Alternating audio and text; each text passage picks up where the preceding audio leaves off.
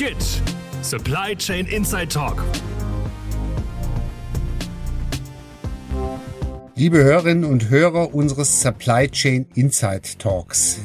Ich darf Sie herzlich begrüßen zu einer neuen Reihe, die sich mit der ökologischen Nachhaltigkeit in der Supply Chain befasst. Mein Name ist Wolfgang Stölzle und gleichzeitig darf ich begrüßen meine Kollegen Volker Möller der Firma Smartlane und äh, Dr. Markus Schriefers von Graf von Westfalen. Wir sind in bewährter Zusammensetzung unterwegs und führen Sie heute in diese neue Reihe der Gestalt ein, dass wir relevante Fragen formulieren, die dann in der Folge in den weiteren Episoden aufgegriffen werden. Dass wir uns mit Nachhaltigkeit befassen, mag niemand überraschen. Sie gilt nach wie vor als top aktuelles Thema bringt aber viele Herausforderungen mit sich und das geht schon mit der Abgrenzung los. Wir könnten auf die soziale Nachhaltigkeit gehen, wir könnten uns befassen mit Fragen der langfristigen Existenzsicherung von Akteuren in der Supply Chain und aus gegebenem Anlass konzentrieren wir uns in dieser Reihe direkt auf die ökologische Nachhaltigkeit.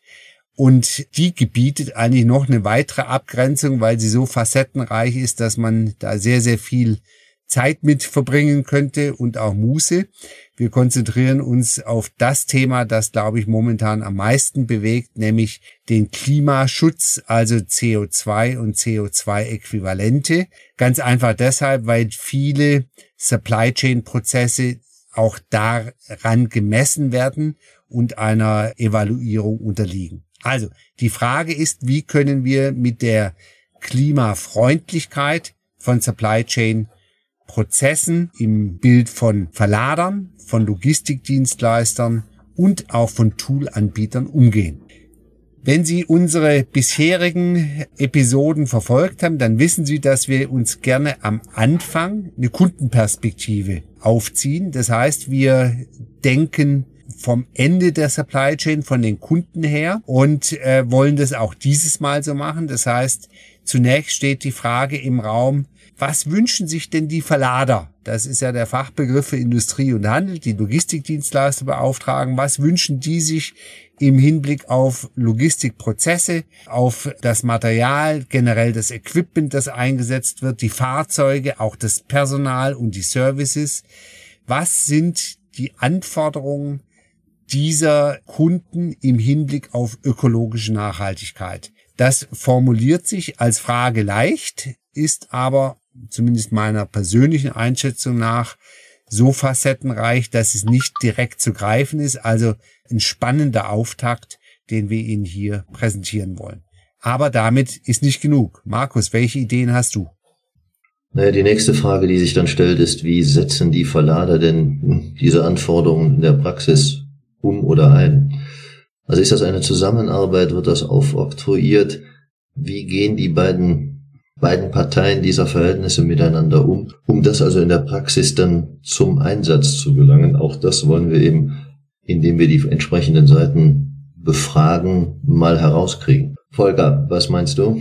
Darüber hinaus wird es in dem Sinne nochmal spannend, wie denn die Anforderungen, die gestellt werden, überhaupt erstmal dokumentiert werden können, beziehungsweise wie die Anforderungen formuliert werden, so dass sie denn technisch auch geprüft werden können. Das ist häufig in den einzelnen Verträgen gar nicht genau definiert und insofern bleibt spannend, wie das folgen soll und das beleuchten wir nochmal.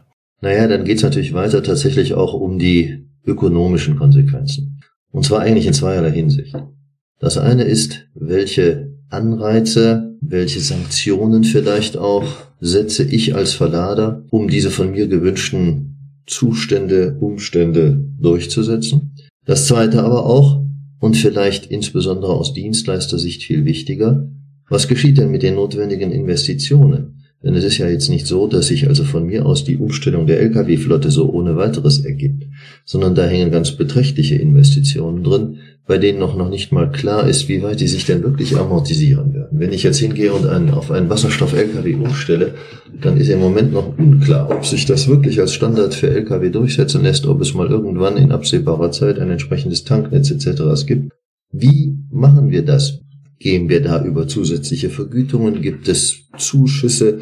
Ist das allein das Risiko der Dienstleister? Auch das sind Positionen, die wir an der Stelle versuchen wollen herauszuarbeiten.